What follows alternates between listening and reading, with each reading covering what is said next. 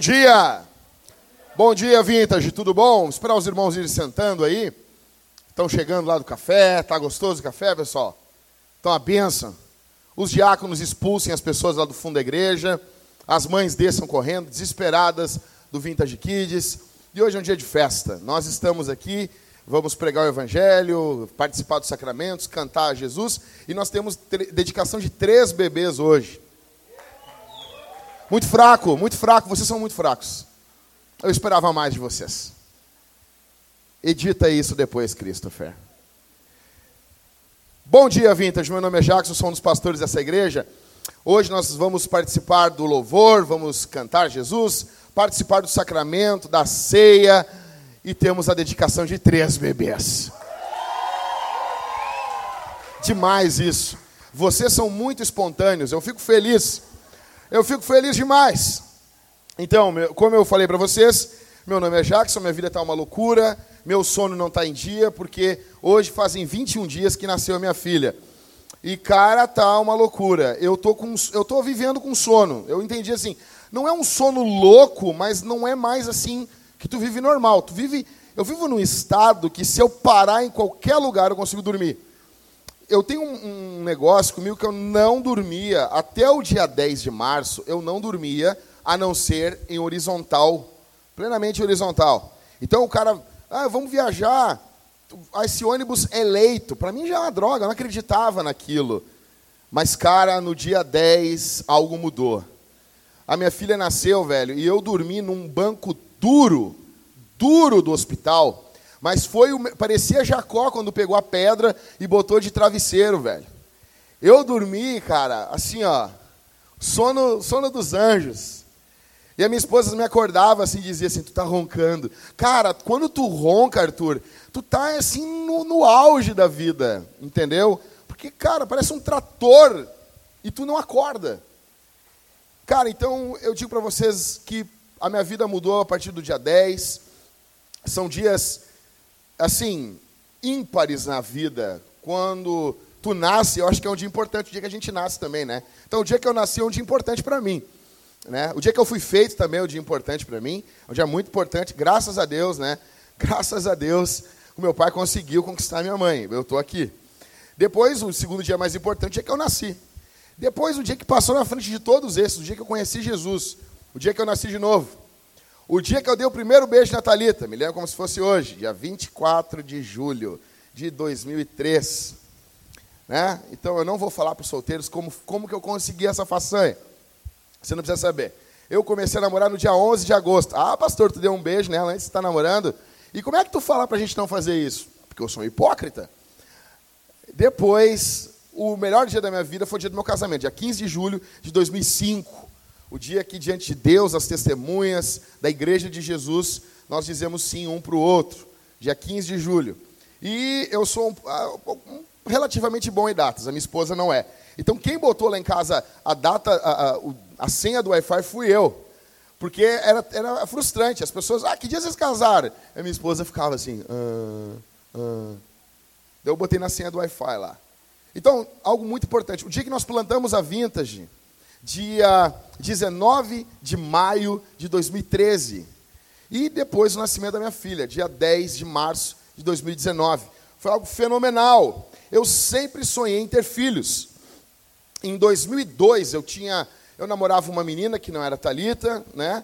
E quando eu terminei o namoro com essa moça, eu fiquei bem abalado. E eu li um livro do Joshua Harris, que, de, que o nome do livro é Eu Disse Adeus ao Namoro. E eu me lembro que eu, quando eu li esse livro, o, o, hoje que então ele é pastor, mas na época ele era um jovem solteiro, ele dizia para você uh, ensaiar a paternidade com o filho dos outros. Então ele dizia: você é solteiro, você tem a tendência a não ligar para crianças, você, muitos solteiros são estúpidos. Então a gente não tem noção das prioridades da vida, das coisas importantes da vida. Não todos os solteiros. Jesus era solteiro, não era estúpido. O apóstolo Paulo era solteiro, mas não era estúpido. Mas muitos são. E eu era. Então ele diz: treine a paternidade com o filho dos outros. Por exemplo, um casal que é teu amigo, tu vai e compra um presente para essa criança no aniversário dela, algo que tu não ia te ligar. Então tu chega, compra um presente, leva, e tu vai fazendo isso de forma um pouco mecânica no começo, mas depois tu te apega. Então eu sempre gostei de criança, sempre. Tinha os meus amigos casados. Antes da vintage eu sempre era o cara mais novo da turma. Depois da vintage eu passei a ser um dos caras mais velhos. E para mim, crianças sempre foram espetaculares. Depois da leitura desse livro, eu passei a prestar atenção nas crianças. E conhecendo a teologia reformada, ela dá uma atenção toda especial para as crianças. E isso foi enchendo meu coração de alegria. Quando eu conheci a Talita, a primeira promessa que ela me fez foi: "Nós vamos ter um filho". Eu pensei: "Que loucura! Vai ser uma loucura". Só que aconteceu, minha esposa tem um, uma, uma doença e nós tivemos que regular os hormônios dela, isso demorou anos para os hormônios ficarem regulados. Ela tem hipotiroidismo, ela, ela tinha hipertiroidismo, reverteu com medicina nuclear, uma loucura, velho. Tomou um negócio lá que ela ficava radioativa por não sei quantos dias, eu não podia nem chegar perto dela. Uma loucura. E Deus, pela sua bondosa graça, nos deu um bebê, nos deu a Isabel no dia 10. Interessante que na dedicação de bebês anterior a essa, era para o meu primeiro filho estar nascendo. Minha esposa tinha ficado grávida antes, mas o que, que é isso? Mas o que, que é isso, essas crianças? Eu amo crianças, quietas. Que droga, né? As crianças não podem nem. Meu pregador não se vira para as crianças, não prega nada para as crianças. É deve ser um saco mesmo, né? Um cara falando só para os adultos. Né? Aí, que bom que são pentecostais. Estão falando em línguas. Bom, cara, eu me lembro que nós perdemos nosso bebê, e na dedicação passada, bem no dia da dedicação, era para estar nascendo a nossa primeira bebê, ou o primeiro bebê. E eu me lembro que a Talita, a gente estava meio triste, lutando contra a tristeza, porque no dia da dedicação de bebês, era para estar nascendo o nosso bebê e tinha morrido. E eu me lembro que pouco antes da dedicação de bebês, nós ficamos sabendo que a Talita estava grávida. Eu guardei a notícia para dar aqui na igreja. E hoje, nessa segunda dedicação de bebês, nós estamos com a nossa pequena Isabel. Eu não sei você, você ama bebê? Nós vivemos um período que as pessoas não amam bebês. As pessoas não amam idosos. As pessoas odeiam bebês. Há uma luta a favor do aborto. E sempre pegam os casos mais cabulosos. Ah, mas se a mulher tiver dado um duplo twist carpado, tomado um café descafeinado, no Starbucks às 7h35 da manhã e tomou um tapa de um cara, fez sexo depois, não pode abortar? Sempre causam, um, trazem, eles, eles trazem causos que são cara, raríssimos. Nós acreditamos que uma vida é uma vida. Nós acreditamos que uma vida é mais importante. Dá um pouquinho mais de retorno, um pouquinho, conosquinho só. Nós cremos que a vida é uma vida, é muito mais importante. Eu pergunto, você ama bebês? Ou você só pensa em você? Ou você pensa, bebês são perdas de tempo? Hoje de manhã, quando eu estava me arrumando para vir para a igreja, eu estava com a minha esposa, com a nossa filha, eu olhei para minha esposa e disse assim: Eu teria mil filhos contigo. Eu teria um milhão de filhos contigo. Você, você realmente ama crianças? Ou você é daquelas pessoas que alguém diz assim: Está grávida? Não, Deus me livre. Sabe? Esse aborto do coração. Falamos que amamos crianças, mas não queremos nem um pouquinho elas perto da gente. Outros não. Outros dizem, eu amo crianças. Vou fazer filho. Mr. Catra, o cara que é, né? Antes de ir embora, a questão é, você é pai, é mãe dessa criança? Isso aqui não tem que te motivar a ter pouco. Você pode ser pai de vários, mãe de vários, mas você, precisa estar presente. E para com esse papo de tempo de qualidade. Para. Para. Eu quero ter um tempo de qualidade com Enzo. Para com isso. Tem que ter quantidade de tempo com a Valentina, com Enzo. Quantidade. Não só qualidade. Nós temos esse papinho. Eu quero ter um tempo de qualidade com o Bento, com a Lívia. Ai, o Bento. Peraí, cara. O Bento precisa de, de quantidade de tempo.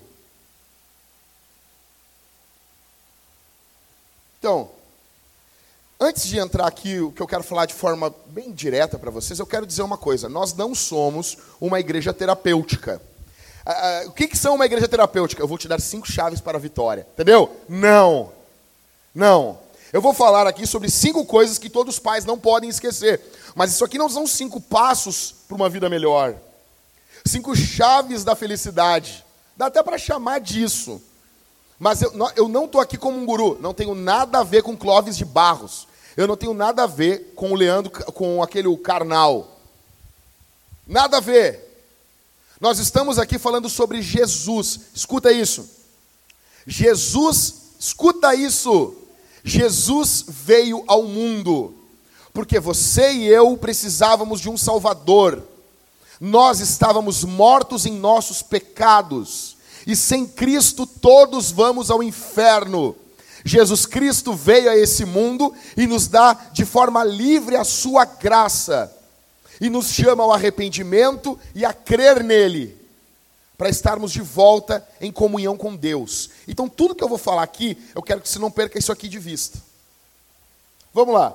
Cinco coisas que todos os pais não podem esquecer. Pais, aqui eu digo homem e mulher. E quando eu for me dirigir somente a um, eu vou explicar aqui, vou especificar. A primeira coisa que você tem que se lembrar, a primeira coisa, Anota aí. Lembre-se, em primeiro lugar, do relacionamento do seu filho com Jesus. Lembre-se, em primeiro lugar, do relacionamento do seu filho com Jesus. Escute isso aqui. Tem uma frase de um autor que eu amo muito ele, ele tem um nome horrível de pronunciar, é o Vudi Balkan, Balchan, que se dane. Ele diz o seguinte: Você já refletiu sobre isso? Quando olha, escuta aqui, cara, presta atenção, você que é pai, você que é mãe. Quando olha nos olhos do seu filho, você vê primeiramente um futuro médico, um advogado ou atacante, ou vê uma pessoa que passará a eternidade ou no céu ou no inferno. Você vê uma alma que precisa dobrar os joelhos a Cristo. Ele fala no livro Pastores de Família. Pergunto para você: quando você olha no grão do olho do teu filho, quando você olha para tua filha, você que está aqui, qual é a primeira coisa que vem na tua cabeça? Ah, essa aqui. Essa aqui vai ser a salvação da família. Todas as mulheres casaram e não eram virgens. Essa vai casar virgem. Ah, esse aqui, esse aqui é a salvação da família. Vai ser o primeiro a ter um diploma. Vai ser doutor, advogado. Qual é a primeira coisa quando você pensa no seu filho? Qual é a sua primeira preocupação? Você, papai, mamãe, vovô, vovó, qual é a primeira coisa que você se preocupa ao olhar para o seu filho? E escute aqui, a Bíblia está repleta de pais piedosos que tinham filhos que pareciam demônios. Primeiro, Arão. Você se lembra?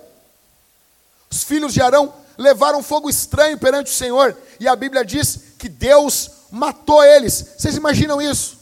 De que adianta de que adianta pregar o Evangelho? Gente, eu prego o Evangelho há 20 anos, há 21 anos, desde 98. De que adianta pregar o Evangelho dia após dia, vendo pessoas se convertendo, levando pessoas ao batismo, se no final a minha filha não tiver um relacionamento individual com Jesus? A Bíblia fala do profeta Eli, do sacerdote Eli.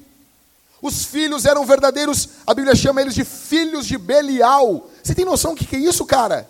Filhos do diabo. Você pode ser um sacerdote. Você pode ser alguém. Cara, sacerdote tem uma roupa diferente, tem um falar diferente, tem um porte diferente, tem um jeito diferente. Quando ele caminhava, as pessoas olhavam para ele. Eu queria que o meu marido fosse assim, as mulheres diziam. Os homens diziam: Eu queria que os meus, os meus filhos fossem assim. Eu queria que todos fossem assim, mas, cara, o núcleo da casa de Eli era podre. Os seus filhos não eram confrontados. Porque o pai era sacerdote e diziam: Ah, o filho também tem que ser. Quem disse? Ah, o papai é pastor, o filho tem que ser pastor também. Quem disse? Então está lá um homem de Deus e os filhos, filhos do diabo.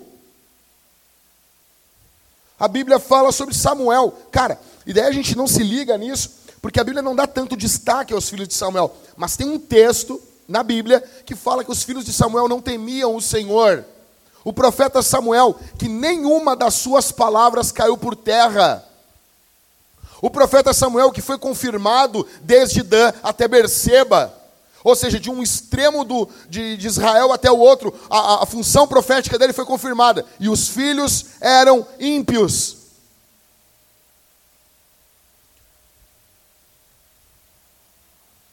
Davi, que é um cara mais louco do que Davi, um ótimo guerreiro, um rei fenomenal, um compositor fora, sim, fora, acima da média. Um cara que quando eu estou lendo os salmos dele, eu digo para minha esposa, esse cara era diferente. A forma, nós estávamos cantando louvor essa semana, minha esposa e eu, e dentro do carro nós estávamos nos alegrando com o Senhor. E daí cantávamos um, um, um salmo que dizia: Por que tu estás abatido, a minha alma? Eu, eu, eu disse, meu amor, tu tem noção do que, que Davi está fazendo? Muito antes de, de sequer. Agostinho foi o primeiro cara a falar sobre o eu. Muito antes de Agostinho. Muito antes, Davi já está falando com o eu interior, conversando com ele mesmo. Uma mente fenomenal. Um guerreiro, o maior guerreiro, talvez, que a Bíblia já, já nos relatou. Corajoso. Só que um péssimo pai. Encarava o gigante, mas não encarava seus filhos.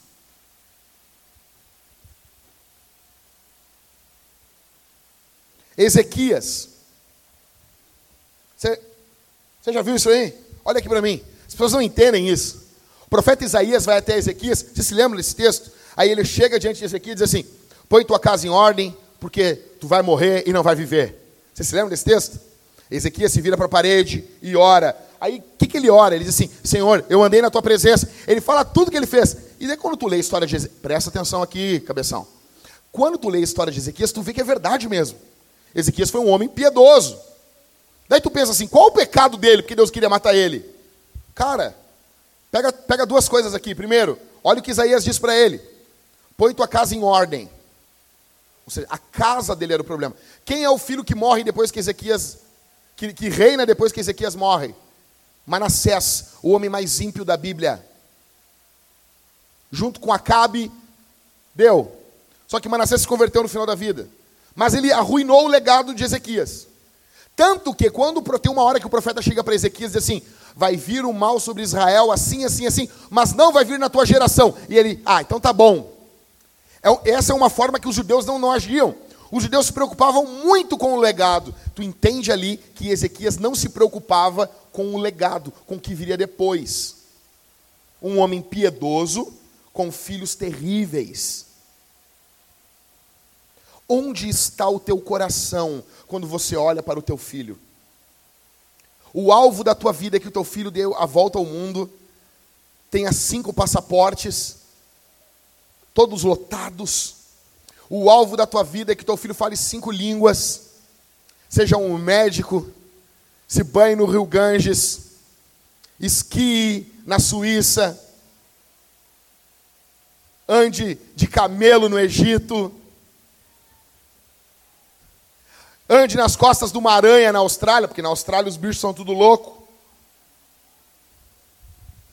À tarde tome café em Nova York. Vá para o Rio de Janeiro. Rode o Brasil, o mundo, a América. Trabalhe nos melhores. Não, meu sonho é que meu filho seja o CEO da Apple. O CEO do, do Google, quero que ele trabalhe numa startup. Quero que ele desça para a hora do, do almoço por um escorregador, com uma merendeira do Vingadores, Avengers. Loucão. Eu quero que o meu filho ele participe, eu quero que meu filho faça arte.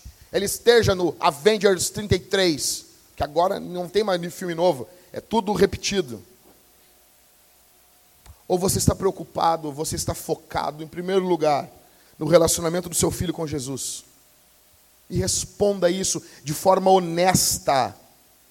É a coisa mais importante. Quando falam sobre os pecados do seu filho, como você reage? Como que você responde quando alguém vem e diz assim: Jack, preciso falar contigo. A Isabel está muito mal educada, obstinada no Vintage Kids. Qual é a primeira coisa que a gente faz? É justificar? É falar os feitos bons do meu filho? Não, mas veja bem, ela faz isso, isso, isso. É assim que justificamos um pecador? Como que você faz quando alguém chega e diz assim: meu irmão, eu estou preocupado com teu filho? Você fica torcendo que o filho dele se dê mal também para você rir por trás?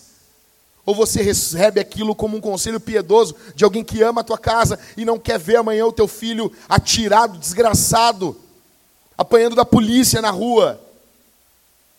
Como você responde?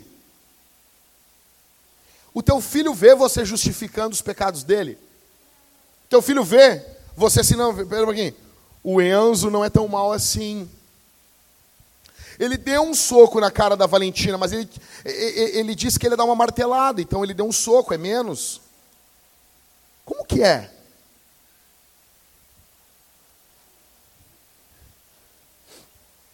Aqui na Vintage, nós lidamos de forma verdadeira e amorosa com todos, incluindo as crianças. Com todos. Crianças são pecadoras, então quando elas pecam, nós vamos confrontar elas com amor, como qualquer um. Então eu vi a Ingrid, eu amo o jeito que a Ingrid confronta o pecado das crianças. A Ingrid se abaixa, fica na altura, não precisa se abaixar tanto também, porque ele está quase. Né, Ingrid? Desculpa, Ingrid.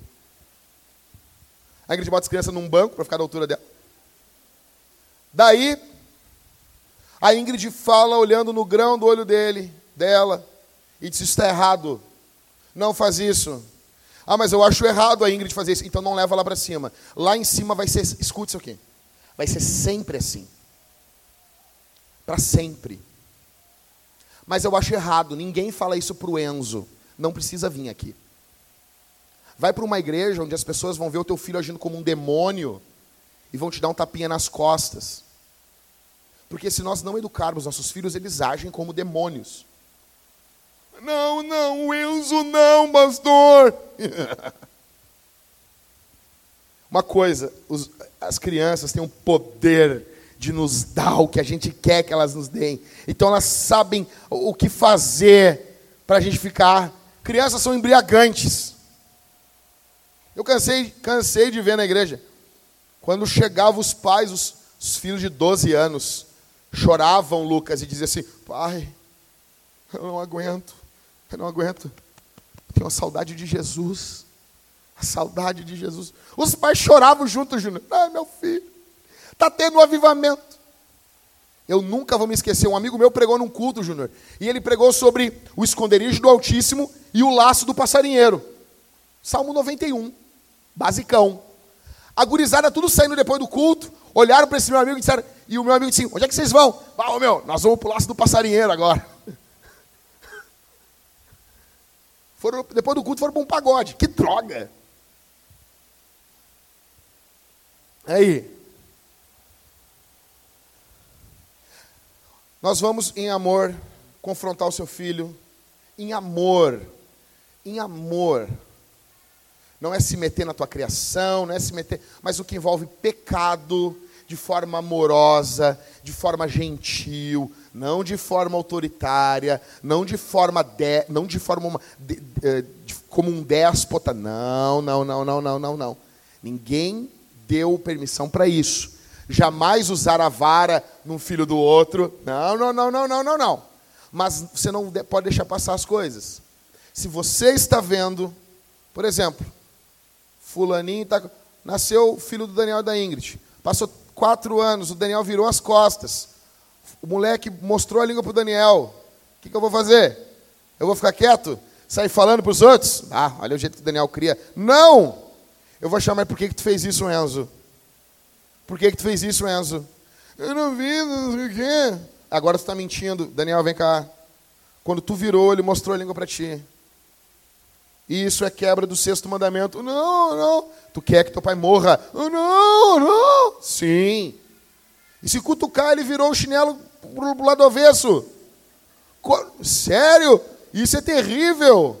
Porque se a criança acredita no coração que virando o chinelo o pai e a mãe morrem, e ela vira o chinelo, ela está quebrando o sexto mandamento. Ela está querendo matar. Tu tem um, um mini assassino em casa, meu velho. Suzane von Richthofen foi assim. Virou chinelo, virou chinelo, virou chinelo, matou o pai e a mãe. E a mãe só falava, Suzane. Sabendo, velho. Pergunto. De que adianta ensinar tudo para o seu filho e ele ir para o inferno? De que adianta o seu filho se formar em louvor em Harvard e depois ele ir para o inferno? De que adianta o seu filho ter uma profissão de destaque na sociedade e depois ele passar a eternidade no lago de fogo e enxofre?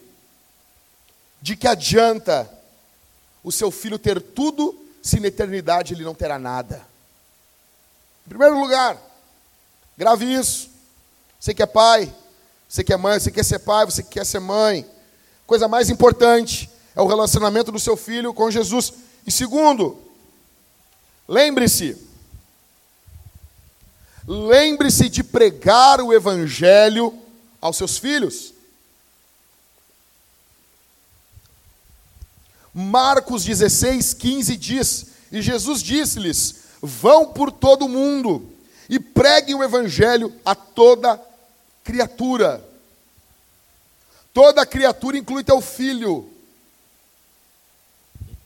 Na verdade, deveria começar pelo teu filho. Os nossos filhos precisam de conversão. Os nossos filhos precisam se converter ao Evangelho.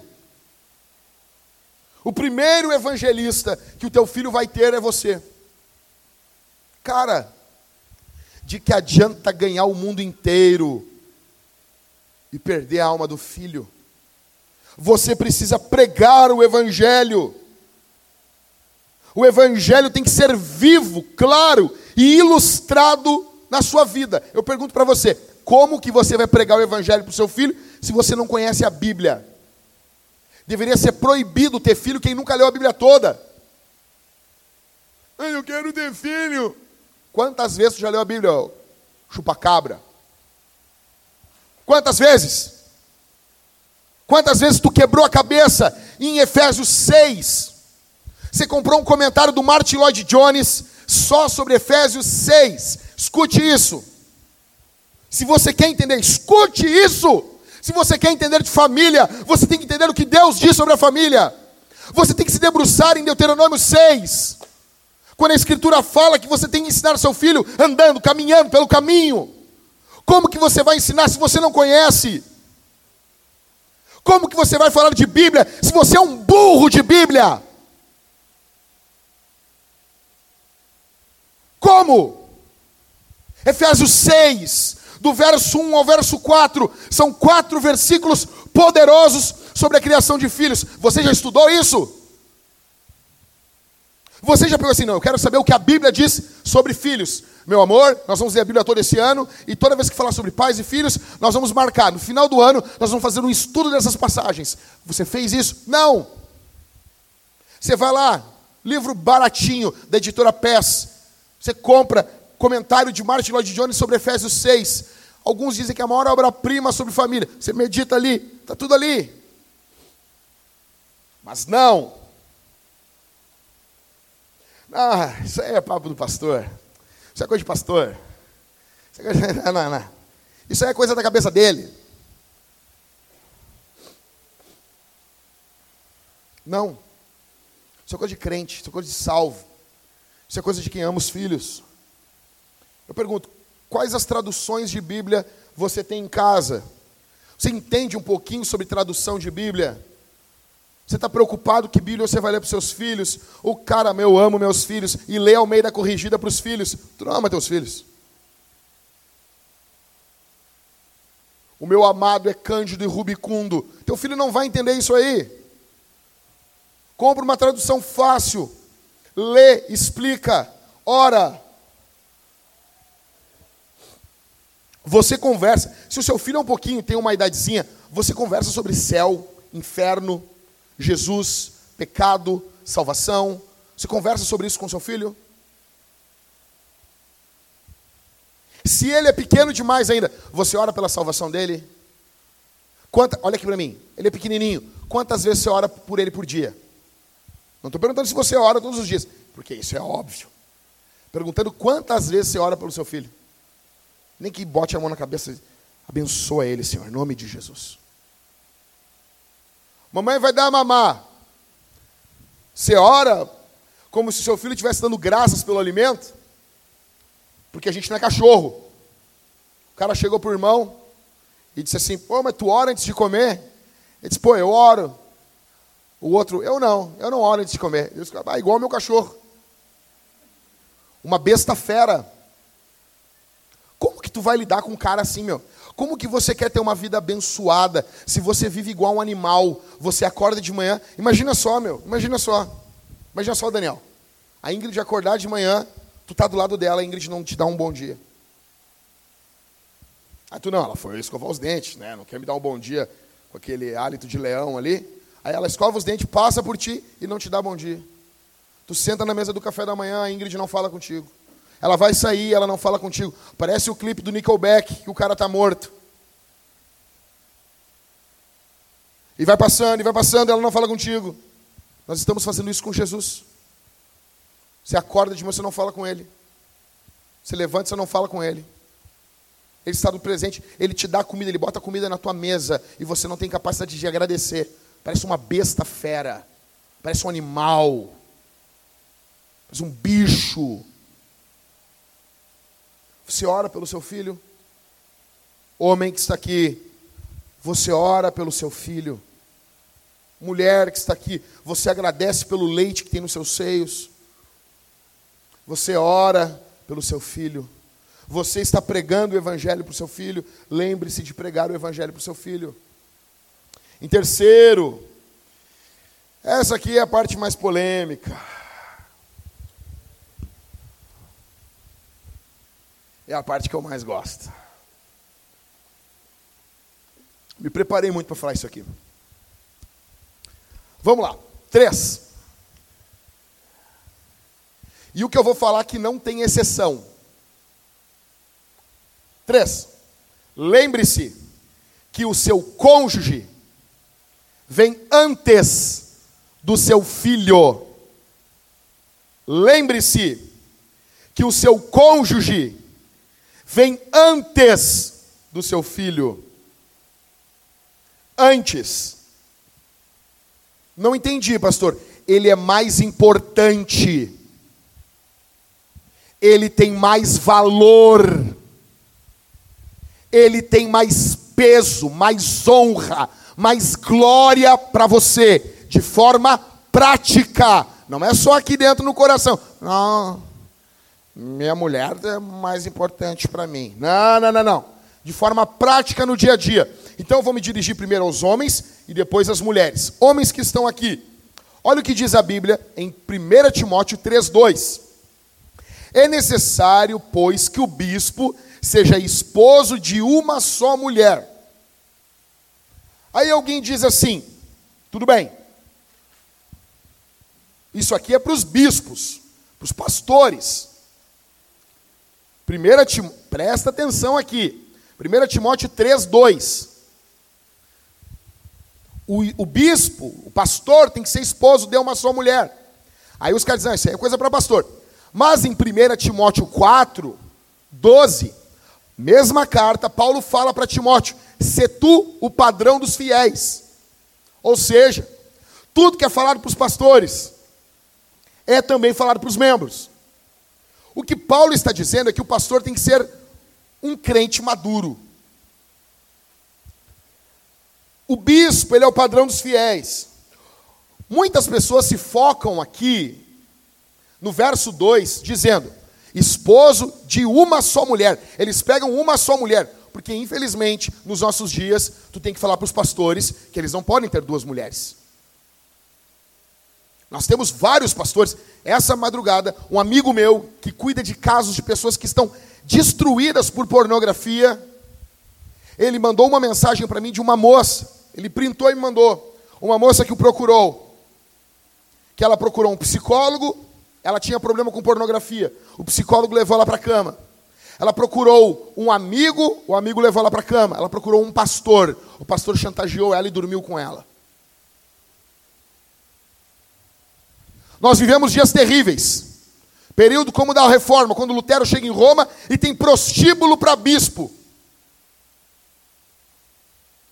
Algumas capitais do Brasil, não vou dizer o nome aqui, já tem serviço de prostituta para pastor. Especializado, sigilo total.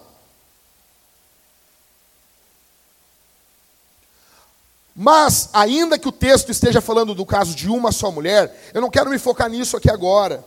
Eu quero me focar no que a Bíblia está dizendo assim, ó. O marido, ou, ou o bispo, seja esposo de uma só mulher. O marido deve ser da mulher. Ele é esposo de uma só mulher. Ele é dela. O coração dele deve ser devotado à sua mulher. Escute isso aqui. O alvo do coração do homem, em primeiro lugar, na sua casa, não são seus filhos. A tua mulher vem primeiro, sempre. Sempre. Ela é o alvo mais elevado de amor que ele sente e demonstra na prática. Efésios 5:25, vós maridos, amem as vossas mulheres, assim como Cristo amou a igreja e se entregou por ela. É um amor singular. Jesus ama a igreja com um amor diferente de todo o resto.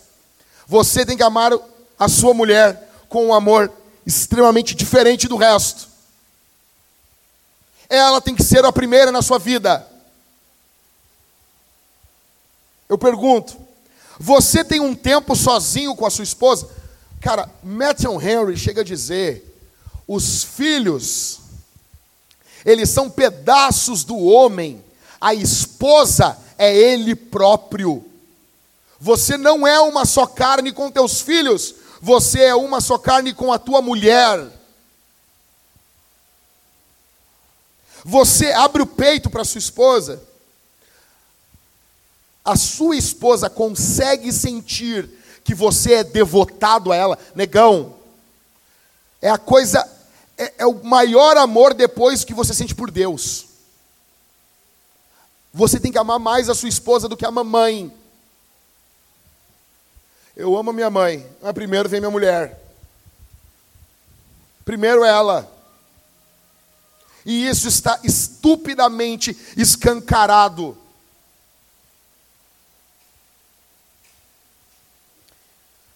o coração da sua mulher sente que você é devotado a ela e pergunte, pergunte para ela e diga assim: "Meu amor, fale a verdade. Não me minta." E por favor, líderes de GC, toda discussão eu quero que chegue até mim. Ah, eu quero. Eu quero muito. Eu quero muito, eu quero saber o que o povo está pensando.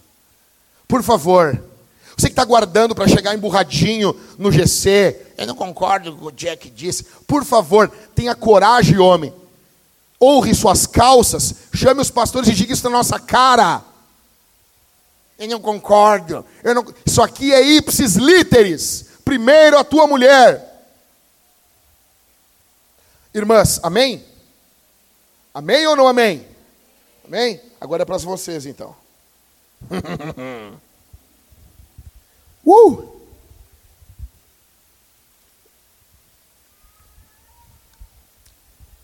Gênesis 2,18.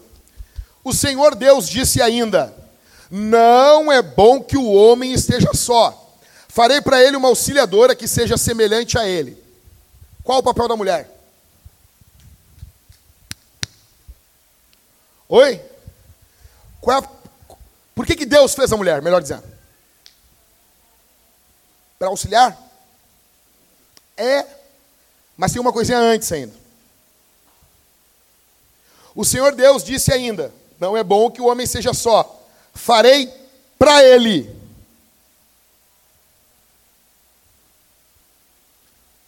Tu existe para o teu marido, farei para ele. Tu é dele. Farei para ele. Não vou fazer para o filho. Não é para vovó. Não é para mamãe. Não é para o papai ciumento. Não é para o patrão. Não é para facu. Não. Farei para ele. Você foi feita para o teu marido. Manda para o inferno. Mãe que diz assim: ai minha filha, se brigou, tem o teu cantinho, tá pronto aqui, negão. Tua filha saiu de casa, pega o incinerador e queima o quarto dela. Não tem volta. Se ajeite. Teve violência doméstica? Não teve. Teve traição? Não teve. Então te vira, não tem nada a ver com isso. Ah, não, tocou o dedo na querida. Não, nós vamos moer ele. Nós escondemos o corpo dele. Glória a Deus. Mas não teve isso. Não. Se resolvam. Se resolvam. Para de falar mal do teu marido. Eu fico louco. Eu fico louco, cara, quando eu vejo as mulheres falando mal dos maridos. E os caras não falam nada, velho. Aí vem para vintage, aí na vintage, o pastor, ele bate forte nos homens. Cara, eu, tenho, eu falo com os caras, meu. Os caras se quebrantam, baixam a cabeça, choram, pede perdão. Eu vou falar com as mulheres, as mulheres obstinadas, pescoço duro, orgulhosa, vaidosa. Farei para o homem. Isso é demais isso aqui, velho. A mulher foi feita para o homem. Enquanto você não entender isso, você sempre terá problemas no seu casamento. Sempre. Você não foi feita para mais ninguém, a não ser para o teu marido. Eu pergunto: está claro na tua casa essa prioridade?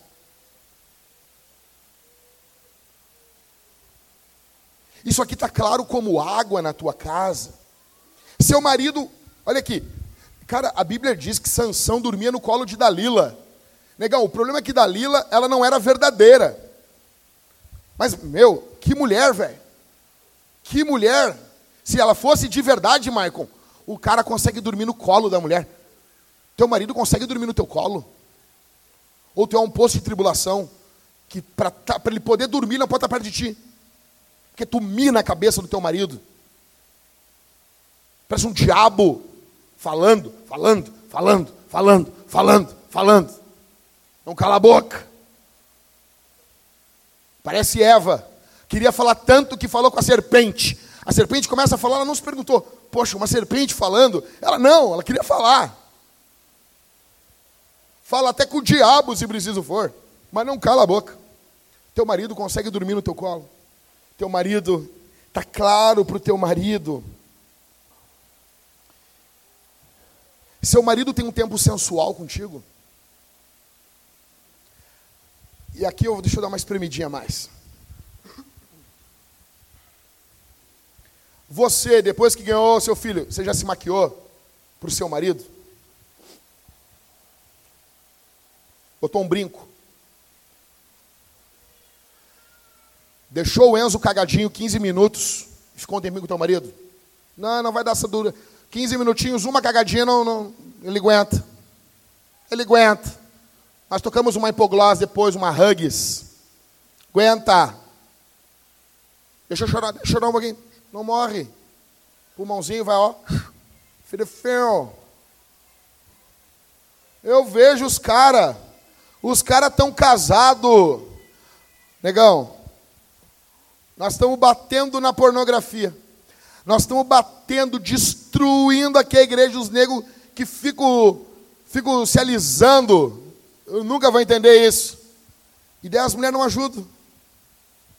Não, o doutor disse, seis meses de gravidez, que não tem mais. Não, não, acabou. Mas vamos ir. Quatro meses mais a quarentena. Filha, dá um jeito. Dá um jeito. Tu tem como dar um jeito. Tu tem como dar um jeito. Eu não vou falar porque tem criança aqui. Se tivesse só os adultos, eu ia falar que jeito tu ia dar. Tu tem que dar um jeito. Ah, não sei o quê. Não, eu fico louco. Não tem problema cortar cabelo curto. Tipo, militar não, né? Mas tudo bem. Quer cortar, teu cabelo é teu. O problema é que, ai, cortei o cabelo porque, ai, ai, por causa da bebê é melhor. Como é que é? Que define o teu cabelo é o gosto do teu marido. Ai, que machismo, Jackson. Yes. Que define, mesma coisa eu digo para os caras. Eu brinco tudo, questão de barba, coisa, mas se tu deixa a barba crescer e a tua mulher não gosta, tu é um imbecil. Cara, tu não dorme comigo, graças a Deus. Tu não dorme comigo, dorme com a tua mulher. Tu tem que te arrumar de um jeito que ela ache belo. O teu cabelo não é pela praticidade da maternidade. O teu cabelo, eu gosto do teu marido. Se ele gosta aqui, curtinho, tipo aqui, ó, ombrinho, tipo do He-Man, beleza. Beleza. Corte do He-Man.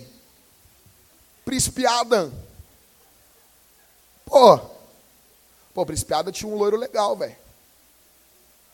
Fazia um descoloria ali, passava um cremezinho bacana, movimento. Não, negão, o cara que é o cabelo da xirra. Cabelão, jubão. 99. Aí meu marido não, é a exceção que confirma a regra. 99% dos homens querem cabelão, velho. Escorrendo, grandão. A questão é, pergunte para o seu marido. O go... Não é como fica confortável é como é bom para o seu marido. Por quê? Farei para ele. Lembra disso, negão? Essa aqui, em seis anos de vintage, você não tinha escutado ainda. Isso aqui os caras. Ô, Cauê.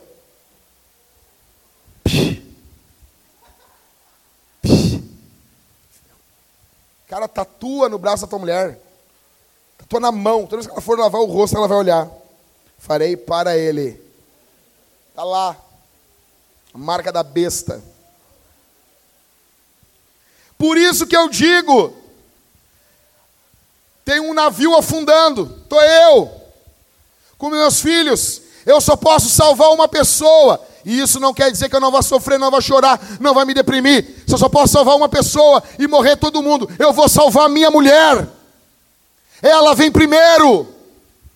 Eu daria vida pela minha filha no primeiro momento que eu vi o rosto dela. Só que, em primeiro lugar, vem minha mulher.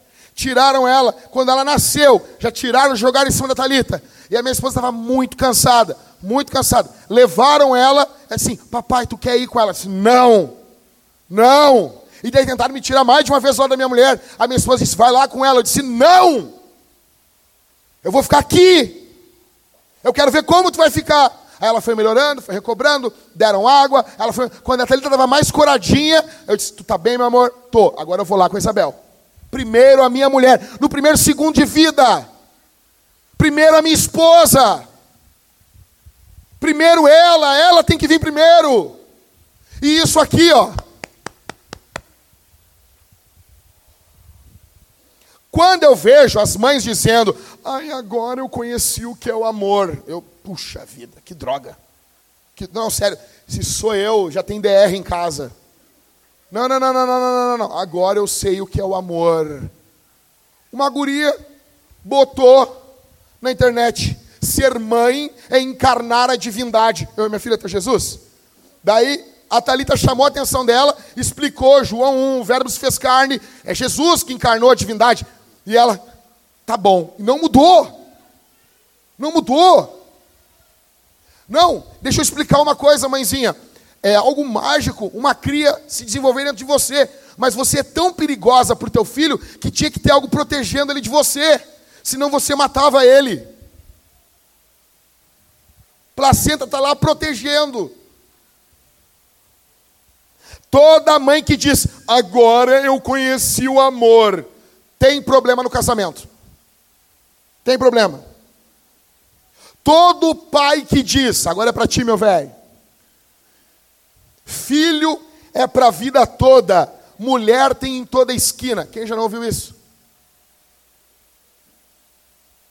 Como assim mulher tem em toda esquina? Se a Bíblia diz que a mulher virtuosa, ela é rara.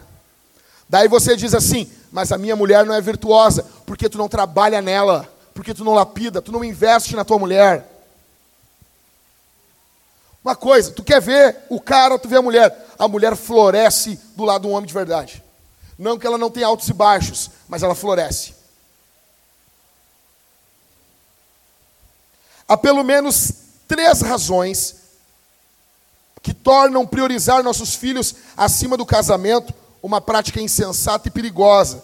Primeiro, nossos filhos vão sair de casa, ou deveriam. E se eles forem o fundamento da família, a partida deles significa o fim da família. Óbvio. Ai, a minha filha é minha vida. Que droga. Que droga. Que droga. Eu tenho vontade de me abraçar com os caras e chorar com eles. Eu seria amargurado se minha mulher falasse isso. Que minha filha vem antes de mim. Eu seria amargurado. Segundo, o nosso casamento, ele forma a pedra angular da segurança para os nossos filhos. Se o teu, o teu casamento não for firme, os teus filhos não vão ser firmes. Escute isso aqui. Criança nenhuma tem problema do pai amar mais a mãe. Somente pai e mãe tem problema com isso. Os filhos não têm problema.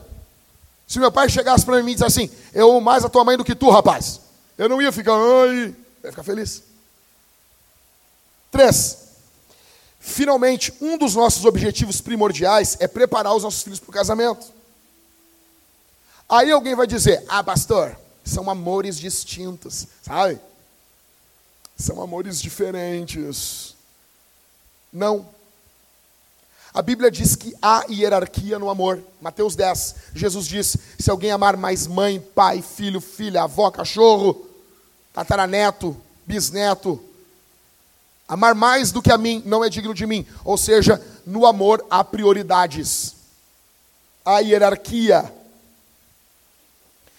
Sabe por que você não pode amar mais a sua esposa do que Jesus? Escute isso aqui. Se você amar mais a sua esposa do que Jesus, você vai colocar a sua esposa num lugar de Deus. Então, a sua esposa, ela não consegue lidar com a expectativa de ser Deus ela vai errar, ela vai pecar. Deus não peca. Mas ela vai, e quando ela fizer isso, você ficará muito decepcionado e você vai esmagar a sua esposa. Então, quando você coloca alguém na frente de Deus, você acaba em algum dia esmagando essa pessoa.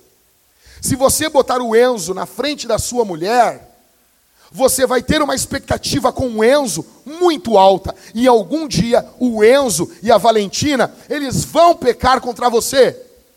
E daí você vai fazer o quê? Você vai esmagar os seus filhos. Você não vai perdoar o pecado deles, porque você tem uma expectativa muito alta. Imagina só, minha filha tem 21 dias, como que ela vai ter condições de suportar o peso de um amor maior do que a da minha esposa? de uma expectativa maior que a minha esposa. Minha filha não tem condição de, de expectativa nenhuma. Eu vou trocar a fralda dela. Ela, ela recém cagou. Eu não sei como, cara. Eu olho o pescoço dela se não tem algum buraco. Se saiu algo pelo pescoço. Elas cagam até o pescoço. Está toda cagada. Virada em bosta. Eu tiro a fralda, tem mais ainda vindo, parece um míssil. Cai no chão, ploque. O trocador, e daí eu limpo, e daí quando eu estou botando a fralda, ela mija. E não, e ri, rash. Imagina, não posso ter expectativa nenhuma com essa guria.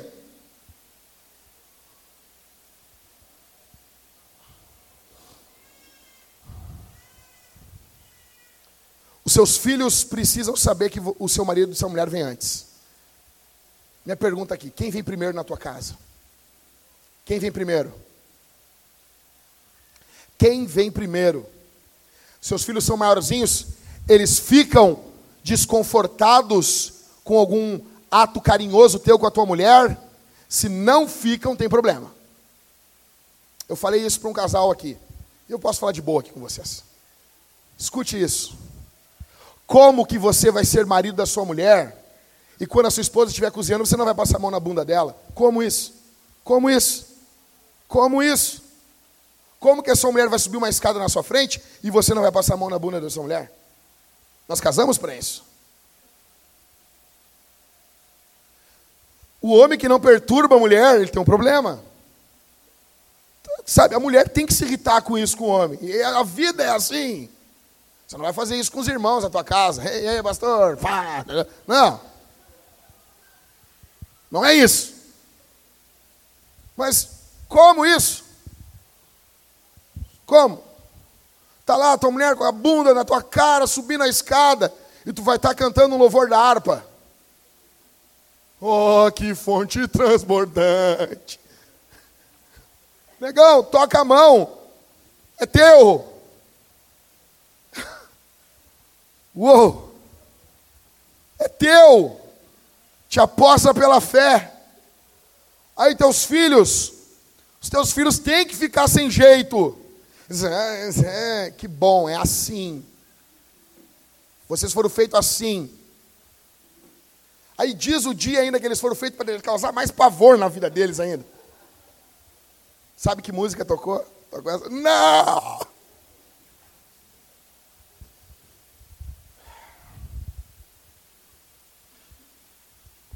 Quarto, lembre-se que você tem que prover o sustento físico e material de forma digna para os seus filhos. Não é só espírito, não é só alma, não, nós somos uma alma, o espírito. Não, não, não, negão. Você tem que prover de forma material para os seus filhos. 1 Timóteo 5,8 diz: Se alguém não tem cuidado dos seus, especialmente dos da própria casa. Esse negou a fé e é pior do que o descrente. Você tem que cuidar, ter atenção, você tem que se esforçar para dar algo bom para os seus filhos. Não, por, não aquela coisa. Ai, eu não tive, meu filho vai ter tudo que eu não tive. Meu, eu não tive muita coisa. Se meu filho vai ter tudo que eu não tive, meu filho vai ter um dinossauro, meu filho vai ter um, um, um, uma nave que vai para a lua. Não, para com isso. Para com isso. Não, meu sonho era. Pô, cara. Não, não, não, não. Para com essas neuras. Você tem que querer algo bom para o seu filho, sim. Não por causa de neura. Porque isso testemunha sobre Deus o Pai. Deus o Pai é generoso. Deus o Pai é doador. Você tem que, ser, você tem que ficar feliz. Olha aqui, eu vejo os caras dizer assim: não, não, não, não, não não vou dar para fulano. Tem o dinheiro, tem o, o, a mascada Illuminati, está ali, está ali, o dinheiro está ali.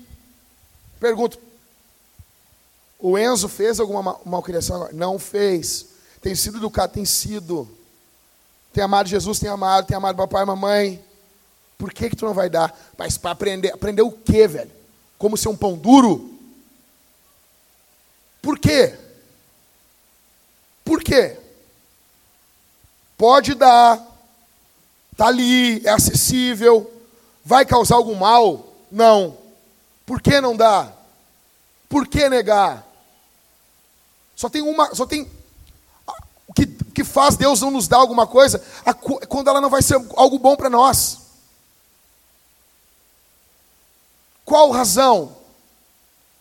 Qual razão? Que prazer? Da onde vem esse princípio de dizer não para os filhos? Se não tem nada, nada corroborando para o mal, coopera para o bem. Tu não tem prazer em dar. Cuidar dos estudos.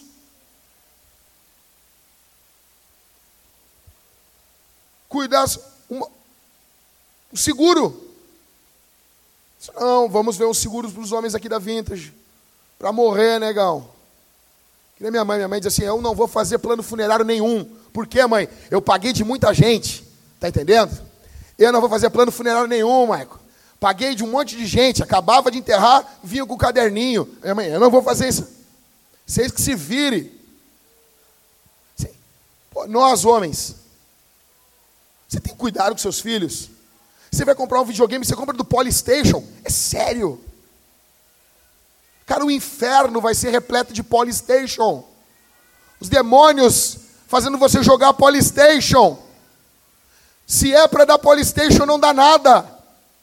Por favor, dá um abaco para o seu filho. Para ele brincar com o abaco ali para o lado ali. É melhor. Pais negligentes são um mau testemunho sobre Deus Pai. E último, por favor, gente, olha para mim aqui. Quinto e último. Lembre-se que você precisa pastorear o coração dos seus filhos. Provérbios 4, 23. De tudo que se deve guardar, guarde bem o seu coração, porque dele procedem as fontes da vida. Gente, eu vi que alguns irmãos compartilharam, eu não me lembro quem, e eu não sou stalkeador da igreja eu não cato Facebook de ninguém. Eu não cato uh, Instagram de ninguém. Só quando aparece para mim. Mas eu vi que compartilharam um relato de uma mãe. É engraçado. Sua filha, eu não estou aqui para mandar indireta para ninguém também. Eu sei que alguns irmãos compartilharam, tá bom? Deixa eu abrir aqui. Uma mãe que a sua filha ganhou um dinheiro do avô e comprou um salgadinho. E essa mãe, e essa menina, a mãe pediu: me dá um salgadinho. E a menina disse: não vou dar. Então a mãe pegou, foi até o mercado, comprou um salgadinho, chocolate e refrigerante e começou a comer na frente da menina. A menina pediu e ela disse: Não vou te dar. A menina começou a chorar, ela bateu uma foto e colocou na internet. Milhões de, de compartilhamentos. Quando eu vi essa, essa publicação, eu não sabia dizer o porquê, mas eu sabia que aquilo estava errado. Não bateu bem. Aí eu fiz uma pergunta. What would Ted do? Em seus passos, o que faria Ted Trip? Não é Jesus. Ou, provavelmente é o, é o cara mais amado pro Rodrigo. Rodrigo vai botar o nome do filho dele de Ted. Rodrigo. Ted Burger.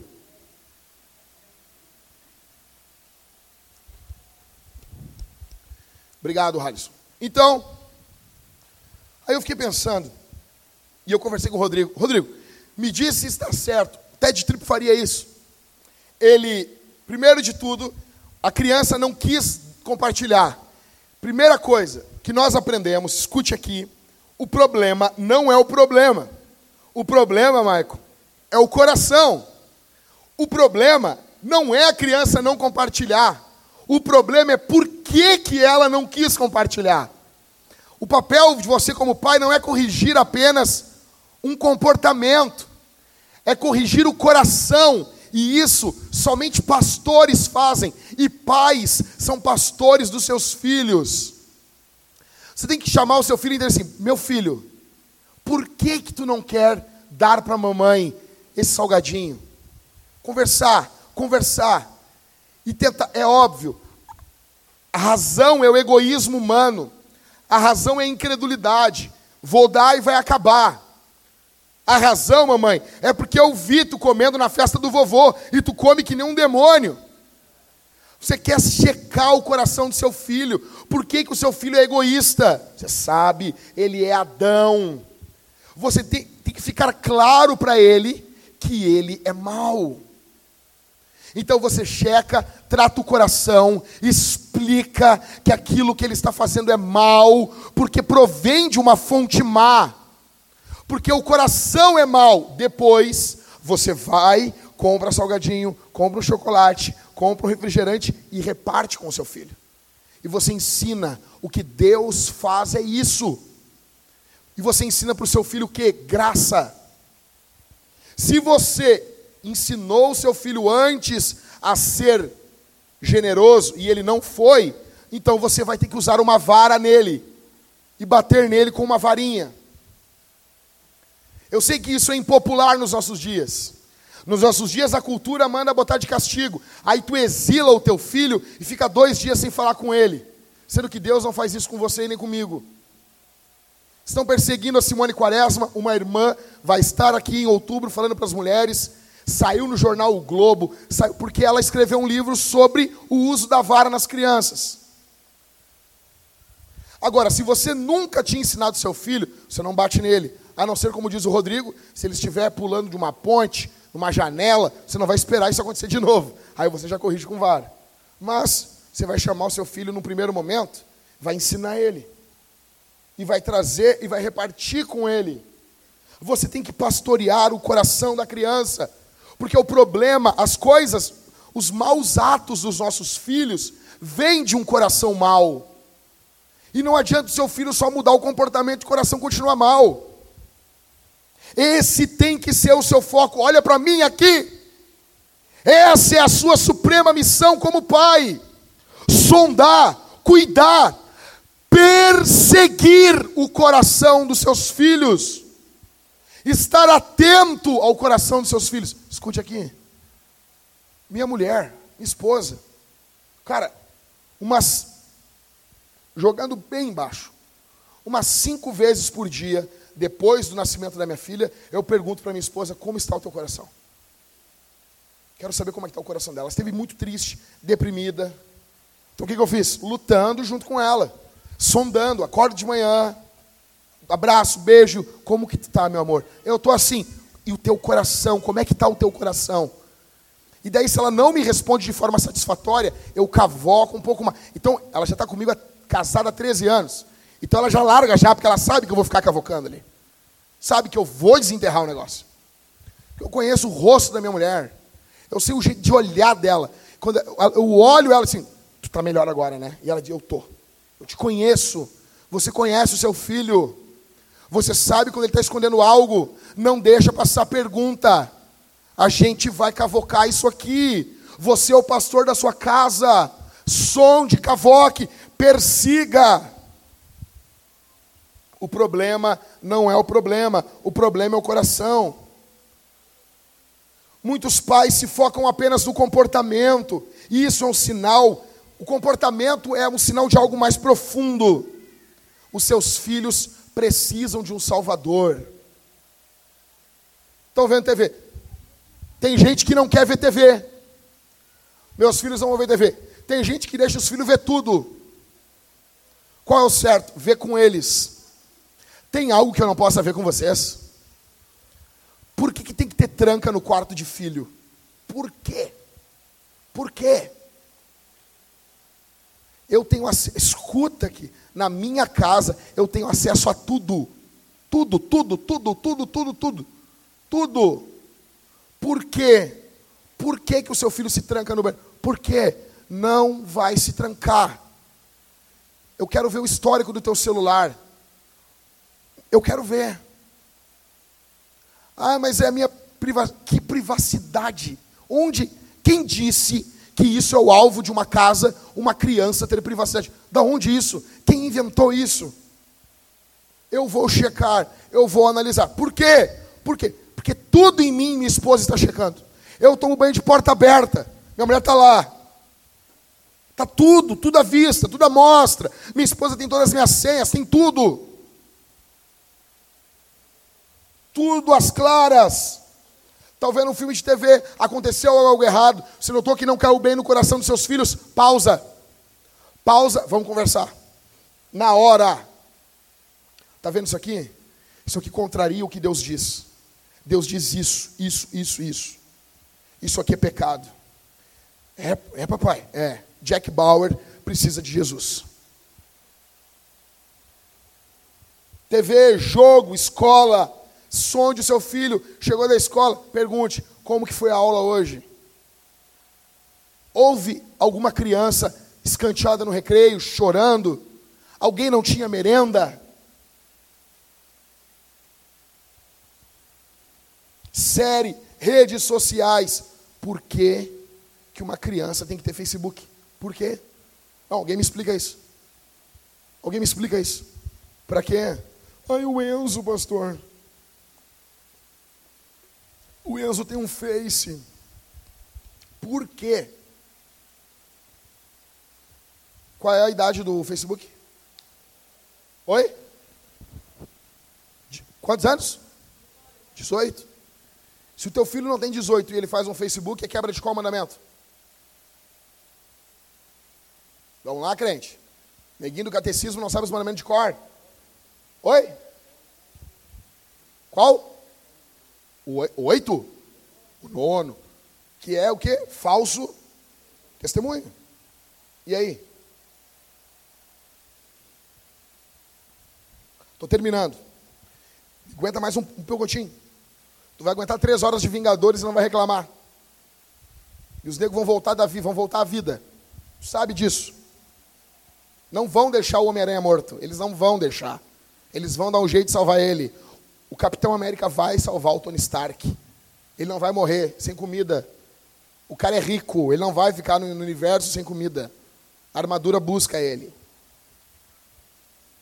Atenção. Como vocês tratam o cônjuge de vocês na frente do filho de vocês. Teus filhos não respeitam teu marido, é porque tu trata o teu marido como um idiota. Teus filhos não respeitam tua mulher, tua mulher está desesperada quando tu chega em casa.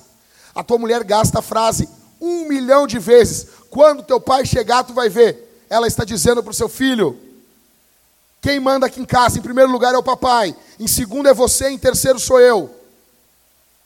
Porque ela não aguenta com você. Se você não dá um freio para seus filhos, você trata mal o seu marido, ou você trata mal sua esposa, você está dando uma liberdade para os seus filhos não, não respeitarem e honrarem os pais.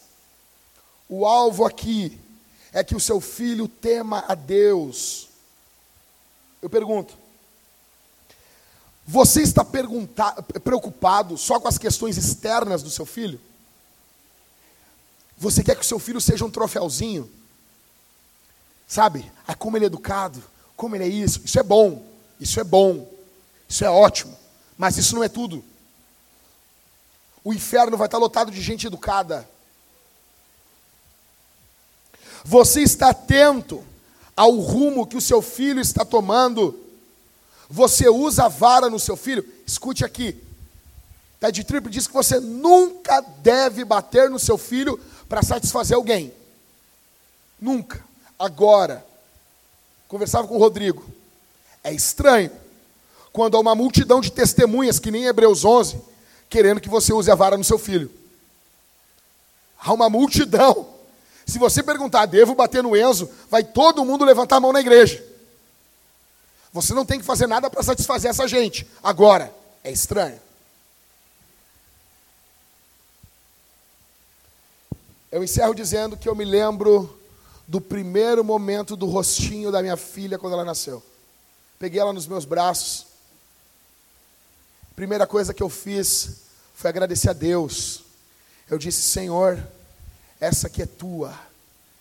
Meu sonho, Senhor. Naquele momento, nem um minuto de vida, eu disse: Eu entrego, eu consagro essa menina para missões. Eu quero ver essa guria viajando o mundo, Senhor, pregando o Evangelho.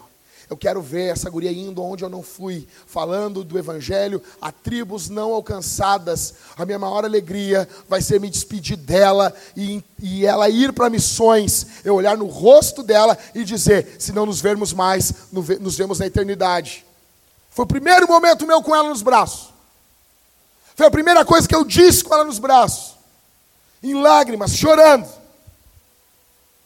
Só que o dia mais importante do dia da, minha, da vida da minha filha não foi aquele dia, aquele 10 de março de 2019, às 2h18 da tarde. Não foi o dia mais importante da minha filha. Vai ser o último dia da vida dela.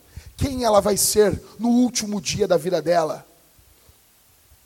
Quem ela vai ser? Como ela vai estar com Deus? Como vai estar o coração dela ali? Eu posso não fazer diferença nenhuma na tua vida. A minha pregação pode não ter eco nenhum dentro da tua alma. Eu posso não conduzir nenhum de vocês ao céu, mas escute aqui: a minha casa e eu serviremos ao Senhor. A minha família vai comigo para o céu de reboque. A minha casa não ficará nesse mundo. Esse é o meu alvo. Esse é o alvo, tudo que eu faço. Tudo que eu faço é para que os meus filhos adorem o mesmo Deus que eu, os meus netos adorem o mesmo Deus que eu. Eu quero ter o prazer de estar sentado com os meus netos ao meu redor e eu com a escritura aberta. E no dia da minha morte, eles disseram assim: a lembrança que eu tenho do, do, do vovô Jack é ele com uma Bíblia na mão. É ele com a escritura na mão. Eu fiquei feliz. As crianças fazem desenhos meus. Desenhos meus. Aí agora a Sofia, Sofia, ou não sei quem, me entregou um desenho. Eu com uma Bíblia na mão. Eu disse, yes, é isso. Quero orar nesse momento por vocês. Depois nós vamos dedicar os bebês. Mas eu quero nesse momento que todos os homens que estão aqui, você vai orar nesse momento com a tua mulher e com o teu filho. Se o teu filho está lá, ore daqui, fica tranquilo. A oração, ela, ela, ela vai até lá, tá bom? Tá. Vamos ficar de pé.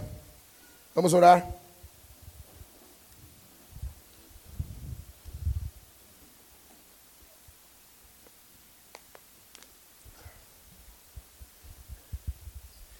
Não pastorear o seu filho é pecado.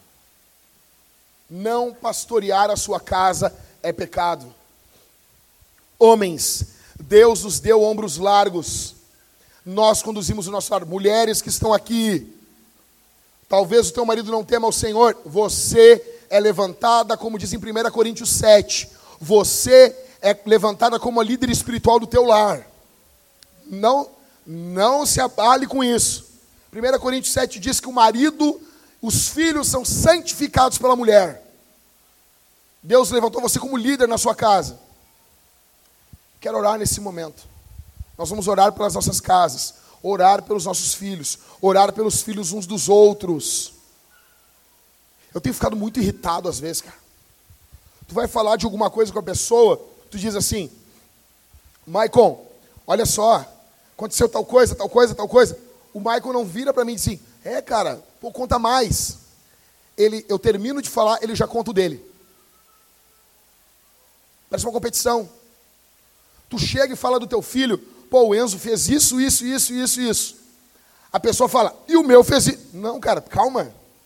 Pergunta. Fala mais. Quero saber mais sobre o teu filho. Se alegra pelo filho do outro. Não precisa falar já, já de cara. Espera, vai chegar o momento. Te acalma.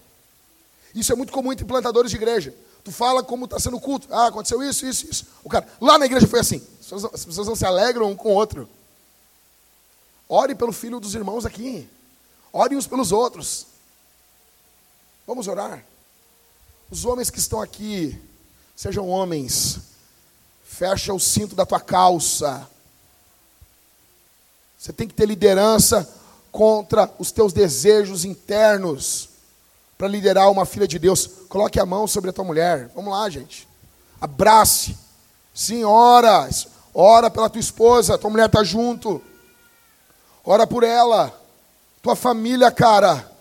O diabo não pode meter a mão na tua casa. Feche os olhos, vamos orar. Vamos orar. Jesus Cristo veio a esse mundo para que você pudesse cuidar da sua casa. Malaquias diz: Ele vai converter o coração dos filhos aos pais e dos pais aos filhos. Vamos lá, minha irmã, ora pela tua família. Se você, o teu marido não teme o Senhor, você ora pelos teus filhos, você ora pela tua casa, minha irmã. Seja uma mulher de fé, uma mulher temente a Deus, como a escritura diz. Não te vitimize, você não é menos do que essa mulher que tem o seu marido junto. Você é uma mulher de Deus. Ore pela sua casa. Avante, busque o Senhor. Pai, tu és pai Aqui está o teu povo, aqui está a igreja. Aqui está o teu povo que é chamado pelo teu nome. Aqui está o teu povo que é chamado pelo teu sangue, o sangue do seu próprio filho. Nós oramos esse momento por essas famílias. Eu peço ao Senhor, levante esses homens que estão aqui. Levante esses homens que estão aqui para serem de fato homens que guardam, que cuidam, que protegem, em nome de Jesus. Que esses homens sejam uma parábola de Jesus dentro das suas casas. Que esses homens que estão aqui sejam uma parábola do que Cristo é dentro do seu lar. Que eles amem suas esposas de forma espetacular e que isso fique gravado, tatuado na alma dos filhos deles. Essas mulheres que estão aqui, que em nome de Jesus se submetam e amem os seus maridos acima dos seus filhos, em nome de Jesus. E que essa base forte sirva para criar uma prole que te ama, que te teme, que te busca. Dá-nos filhos piedosos, Senhor. Assim como o nascimento do filho é um presente teu, o novo nascimento também é. Nos usa para conduzir os nossos filhos a Ti. Não nos dá o desgosto de ter uma descendência que não te teme, que não te honra. Em nome de Jesus. Em nome de Jesus. Que o diabo tire suas patas sujas das famílias que estão aqui. Senhor, nós nos levantamos em nome de Jesus, no poder do sangue de Jesus, na unção do Espírito de Deus, e te pedimos que o diabo seja repreendido, que o Senhor repreenda o demônio em nome de Jesus, para a glória do Pai, no poder do Espírito e em nome do Filho. Amém e amém. Os irmãos podem sentar.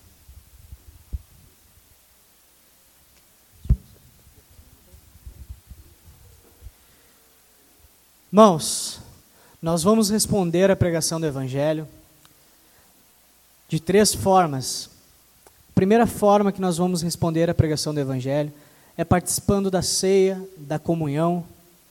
Aqui na Vintage, nós ceamos da seguinte forma: teremos aqui na frente alguns irmãos, eles vão estar com a bandeja com pão e os cálices com suco e com vinho. No cálice dourado, nós temos suco, no cálice bronze, nós temos vinho. Você vai sair do seu lugar, vai pegar o pão e vai molhar no cálice. Quem participa da ceia? Todos aqueles que são batizados, que fazem parte de alguma igreja, que estão na comunhão, você é convocado por Jesus a participar da ceia. Jesus disse que aquele que não come do seu corpo e não bebe do seu sangue não tem parte com ele. Então, participe da ceia. E de que forma você vai participar da ceia? Grato pelo perdão de Jesus. No início nós oramos em arrependimento e agora você agradece a Deus pelo perdão. Se você crê que Jesus morreu na cruz pelo seu pecado, agradeça a Deus pelo perdão de Jesus na cruz. Seja grato a Jesus pelo perdão e participe da ceia. Nós cremos que a ceia, ela é um fortalecimento espiritual, ela é um meio de graça então, participe da ceia e seja fortalecido espiritualmente. Se alimente do corpo e do sangue de Jesus. Amém? A segunda forma que você vai responder à pregação do Evangelho é ofertando.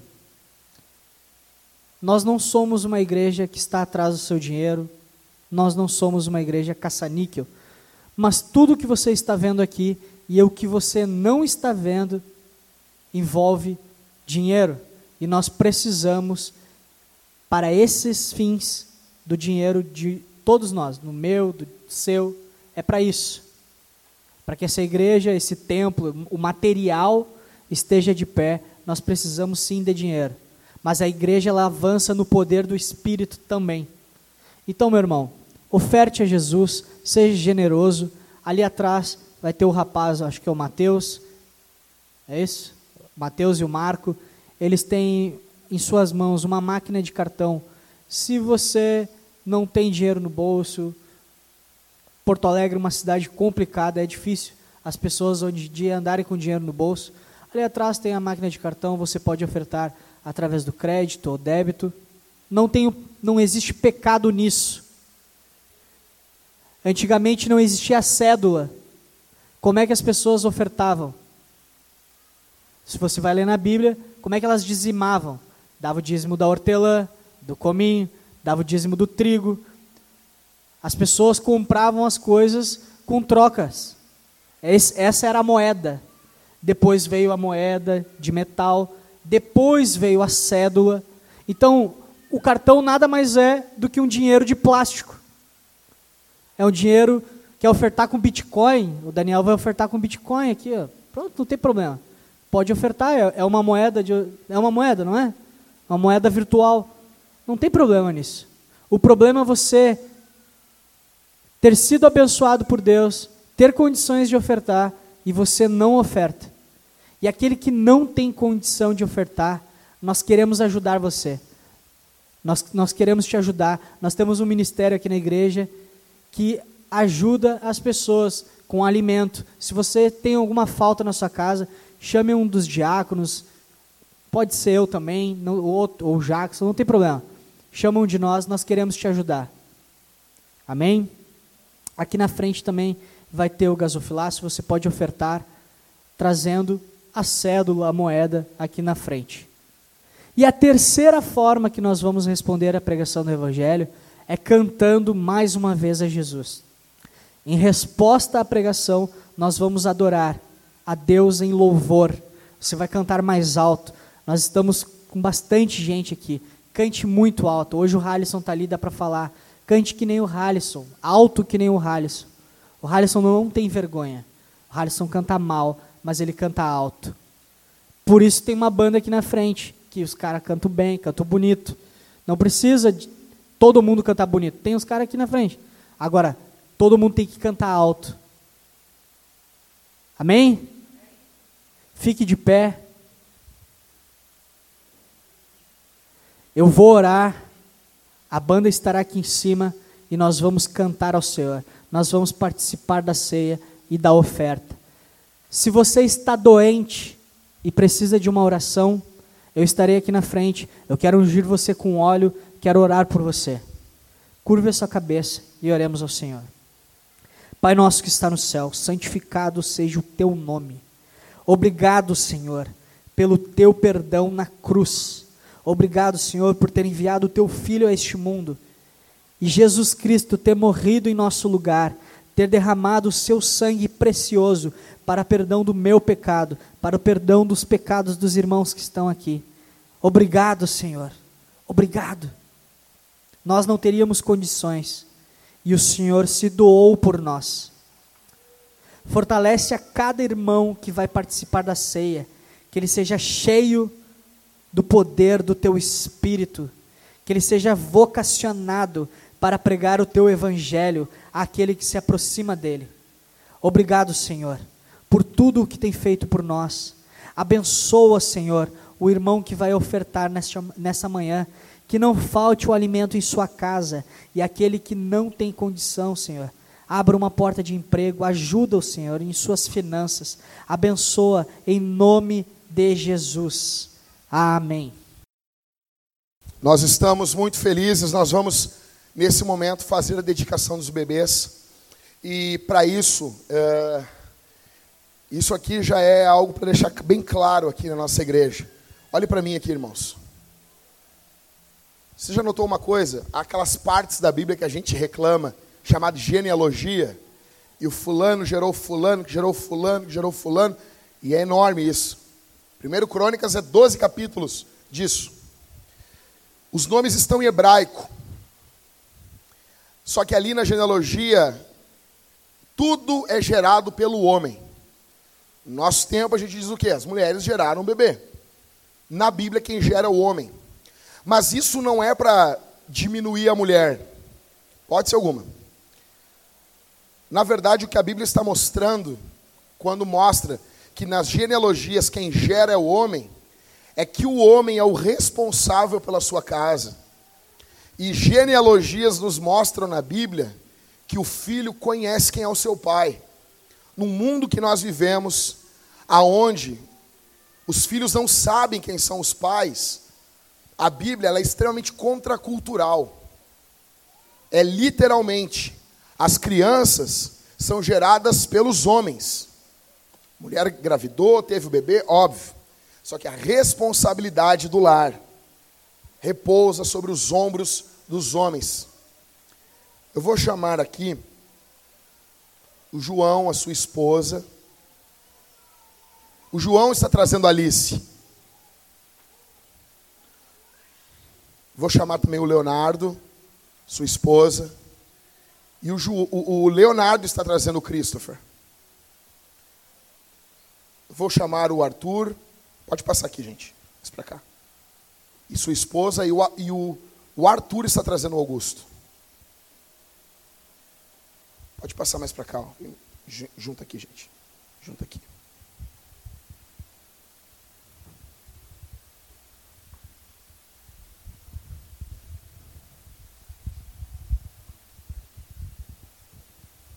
João, Alice, Leonardo, Christopher, Arthur, Augusto, a Dani. Dani, eu nunca vou me esquecer da primeira vez que a gente conversou contigo aqui na igreja e tu falou sobre a nossa cidade, sobre a tristeza que era a nossa cidade, que tem o nome de Porto Alegre, e que tu queria que essa cidade fosse alcançada pelo Evangelho ela já está começando a ser alcançada pelo Evangelho dentro da tua casa, através da tua filha. Karine, olha o tamanho do Christopher, cara. Gente, a Karine, ela, semana passada, minha esposa estava doente, eu levei ela para o médico, levei no, emergência do hospital. Não tinha como levar minha filha. E ela deu má e nós saímos para o hospital. Estava chegando a hora do mamar e não tinha o que fazer. Domingo passado. Daí, do nada, nós tivemos uma ideia. Vamos falar com a Karine. Ligamos para a Karine. A Karine já tinha falado com o Maicon. Eles estavam ali em casa cuidando da nossa bebê. A Suna dormiu três dias ali. O Rodrigo e a Jéssica estavam ali em casa também. Aí a Karine foi lá e deu de mamar para minha filha. Eu brinquei com a Karine. Isso é para jogar na cara depois. Isso é para dizer: que tu quer, guria? Estava morrendo, eu te dei de mamar. Se não fizer isso, não tem graça. Mas eu fiquei tão feliz com isso. Nós somos uma família. Uma família de famílias. Aqui está o Augusto, também, gaúcho, né? Um dos maiores atos de amor de uma família, quando está num local, é ter o bebê naquele local. Se eu estivesse em qualquer lugar do Brasil, do mundo, meus filhos nasceriam no lugar onde eu estou servindo, onde eu estou morando. Até no Rio de Janeiro.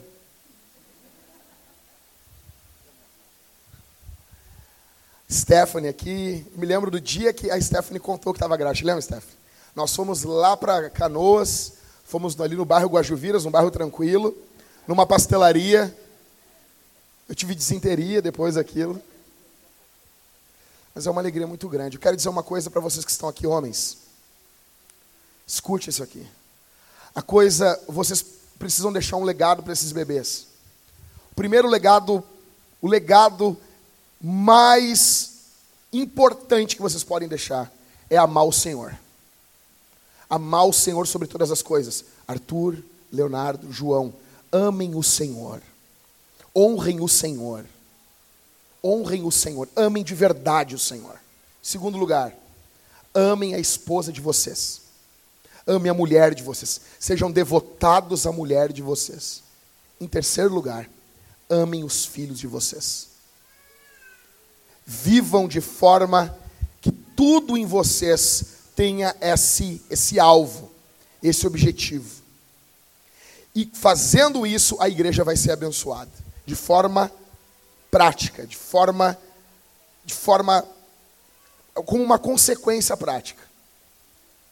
Diante da igreja hoje, nós vamos dedicar os bebês ao Senhor, mas eu quero dizer que diante da igreja do Senhor, o corpo de Cristo, vocês estão se comprometendo a serem pastores dos filhos de vocês. Nós falamos muito de pastores de jovens. A Bíblia fala em pastor de jovens em Efésios 6:4. Pais, eduquem os vossos filhos. Aqui estão três pastores de jovens. Vocês são, são os pastores dos filhos de vocês. Nenhum, nenhum pastor, eu não tenho mais autoridade na tua casa do que você. O, teu, o primeiro pastor do teu filho, da tua filha, é você, meu irmão. Assuma isso. Eles vão cair, os braços de vocês vão sustentar os filhos de vocês. Deixa eu dizer uma coisa: o trabalho da mulher é extremamente extenuante, é árduo, mas o nosso trabalho é exigido de nós, homens, que nós demos as nossas vidas pelas nossas mulheres, consequentemente pela nossa casa não estará pronto, não será o bastante, enquanto nossa família não estiver a salvo do diabo, do pecado do mundo e da maldade desse mundo. Vocês são a última barreira que o mal tem para chegar até o filho de vocês. Nós precisamos que a vida do filho de vocês, a vida dos filhos de vocês, sejam encharcadas com o amor paterno com o amor masculino, com o amor doador. Deus exige de ti, Arthur, de ti, Leonardo, de ti, João, que vocês tenham uma casca grossa, mas um interior macio. Diante do Senhor. Vocês foram homens para terem filhos, sejam agora homens em criá-los, em amar a mãe deles, em se dedicar à família de vocês virão tentações. Arthur, Leonardo, João, escutem. Virão tentações. Virão oportunidades de vocês traírem a mulher de vocês. Que Deus os mate antes. Que Deus nos mate antes de pecarmos contra nossas esposas.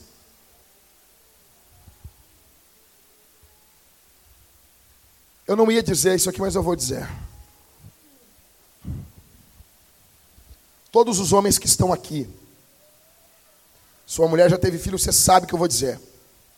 O corpo da sua mulher não é mais o mesmo. Sua mulher literalmente entrega o corpo dela em prol da família. Parto cesariana vai ter uma cicatriz.